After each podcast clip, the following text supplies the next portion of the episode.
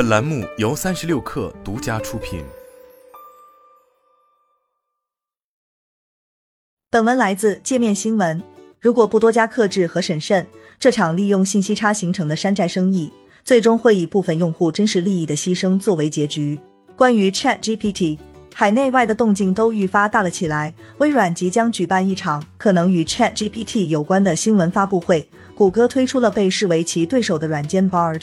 国内，百度内部类似于 Chat GPT 的项目文心一言将在三月份完成内测，面向公众开放。此外，沪深两地股市资金也显现出对 Chat GPT 概念股的青睐有加。面对 Chat GPT 这一久违的现象级消费产品，山寨门徒们也闻风出动了。目前市场上已经出现多个仿制 Chat GPT 功能的产品，包括微信公众号 Chat GPT 在线、公众号 GPT 深蓝 Chat AI APP 等。据界面新闻记者了解，这些产品的回复的确来自 OpenAI 旗下 Chat GPT。开发商应该是接入了 Chat GPT 的接口，做一个双向连接的中间站，将用户的问题转发给 Chat GPT，再将真实回复转发给用户。在记者与微信公众号 Chat GPT 在线的窗口对话中，对方表示自己正在使用 Chat GPT 接口，而对于具体的接入方式，对方回答称：“我使用 Python 调用 Chat GPT 的 RESTful API 来接入 Chat GPT 的接口。”在与 Chat AI APP 的对话中。记者也得到了类似答案。正版 Chat GPT 的月活用户已经狂飙到了一亿，成为互联网有史以来达成此用户规模最快的消费级应用。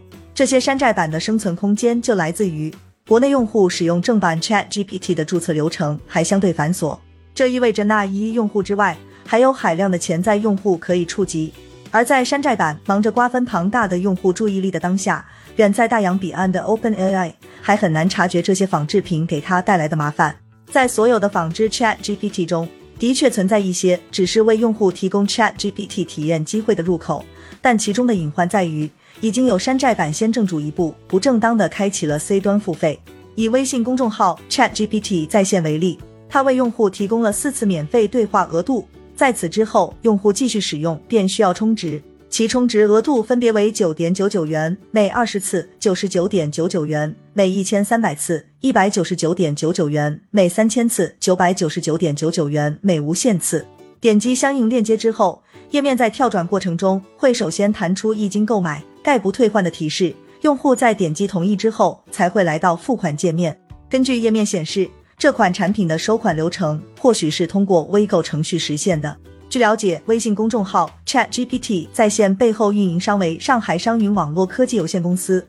天眼查 APP 显示，这家公司成立于二零一八年，注册资本两百万元人民币，其中朱深深持股百分之八十五，尹鹏持股百分之十五。经营范围包括互联网信息服务、第二类增值电信业务、出版物互联网销售、网络文化经营等。另外，通过公众号 GPT 深蓝跳转来到的 Chat AI 页面。也显示有一百九十九元月度会员、三百九十九元季度会员、九百九十九元年度会员的 Chat Web 充值机制，均不受对话次数限制。不仅如此，该页面还有加入代理赚钱的选项，合伙人通过二维码或推广链接推广，有 V 幺到 V 三级别合伙人服务费分用机制。该产品显示由成都易博科技有限公司运营。据天眼查 APP，该公司成立于二零二一年。由徐国强持股百分之七十，黄成持股百分之三十。事实上，OpenAI 旗下 ChatGPT 刚刚在本月初宣布，将试点一项名为 ChatGPT Plus 的付费订阅版本，每月收取二十美元。据了解，即使是在高峰时段，订阅 ChatGPT Plus 服务的用户也可以获得该聊天机器人更快速的回应，而且可以提前体验新功能和改进。这项付费服务会在未来几周率先在美国推出。并逐步推广到其他国家。同时，OpenAI 将继续为 ChatGPT 提供免费访问，这意味着原版的 ChatGPT 还未对 C 端用户采取大规模、少量次体验额度加付费使用的商业模式。而国内现有的山寨版 ChatGPT 付费模式不仅不合规，这个通道也随时可能被切断。在 OpenAI 发起行动制止这一切之前，可能的确有部分用户会认为这个通道更便利。但如果不多加克制和审慎，这场利用信息差形成的山寨生意，最终会以部分用户真实利益的牺牲作为结局。